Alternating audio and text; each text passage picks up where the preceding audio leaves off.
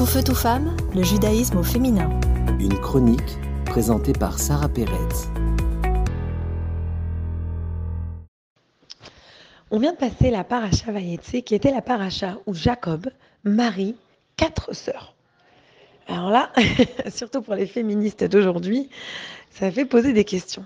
Nous avons deux questions principales. La première, comment un homme peut-il marier plusieurs femmes? Réfléchissons à la polygamie d'après la Torah, d'après la religion juive.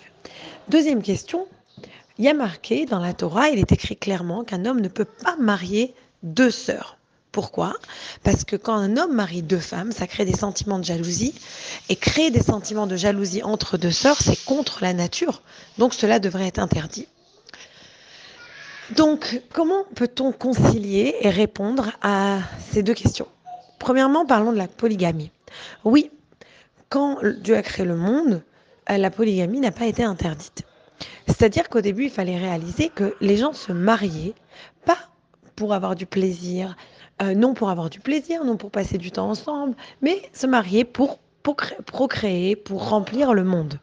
Et donc, il y avait aussi cette idée qu'une femme dans les sociétés archaïques et les sociétés d'avant, une femme qui n'avait pas de mari n'avait pas de statut. Donc, une femme qui, par exemple, était veuve, ou une femme qui était stérile, qui ne pouvait pas avoir d'enfant, elle se retrouvait sans place dans la société.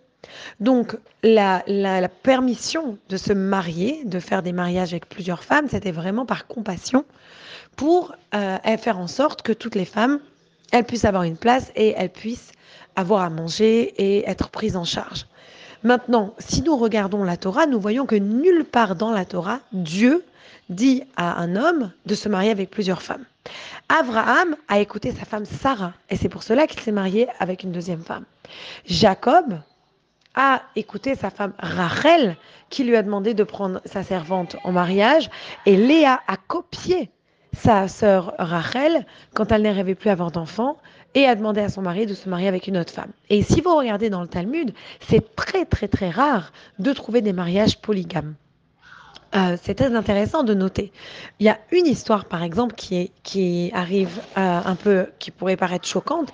C'est d'un Tana qui a dû se marier avec 300 femmes. Et on dit, mais comment? Comment c'est possible une chose pareille?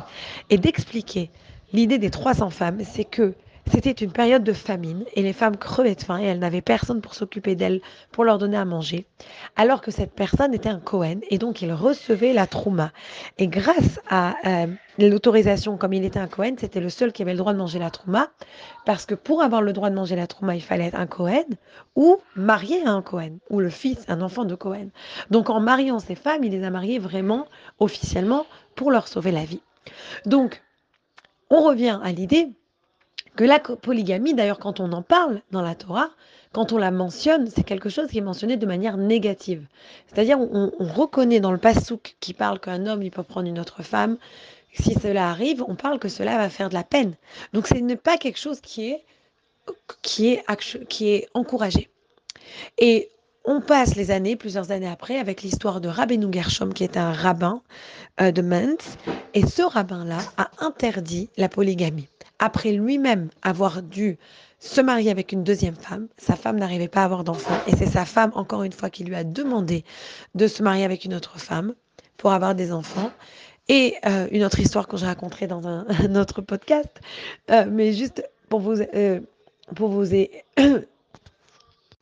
mais juste donc pour expliquer que à ce moment-là, il a réalisé à quel point c'était nocif et que dans notre génération, dans nos vies actuelles, ce n'était plus la polygamie quelque chose qui était acceptable, qui était normal ou qui était encouragé du tout. Il fallait au contraire l'interdire. Et donc il a créé cette takana, cette loi qui est respectée par tous les rabbins ashkénazes et les séfarades d'autres, euh, d'autres euh, on va dire, euh, lois qu'ils suivent. Mais disons que cette takana elle est respectée dans tout le pays, le monde juif en général. Et la takana est qu'un homme n'a plus le droit de se marier avec deux femmes. Il a laissé une petite exception.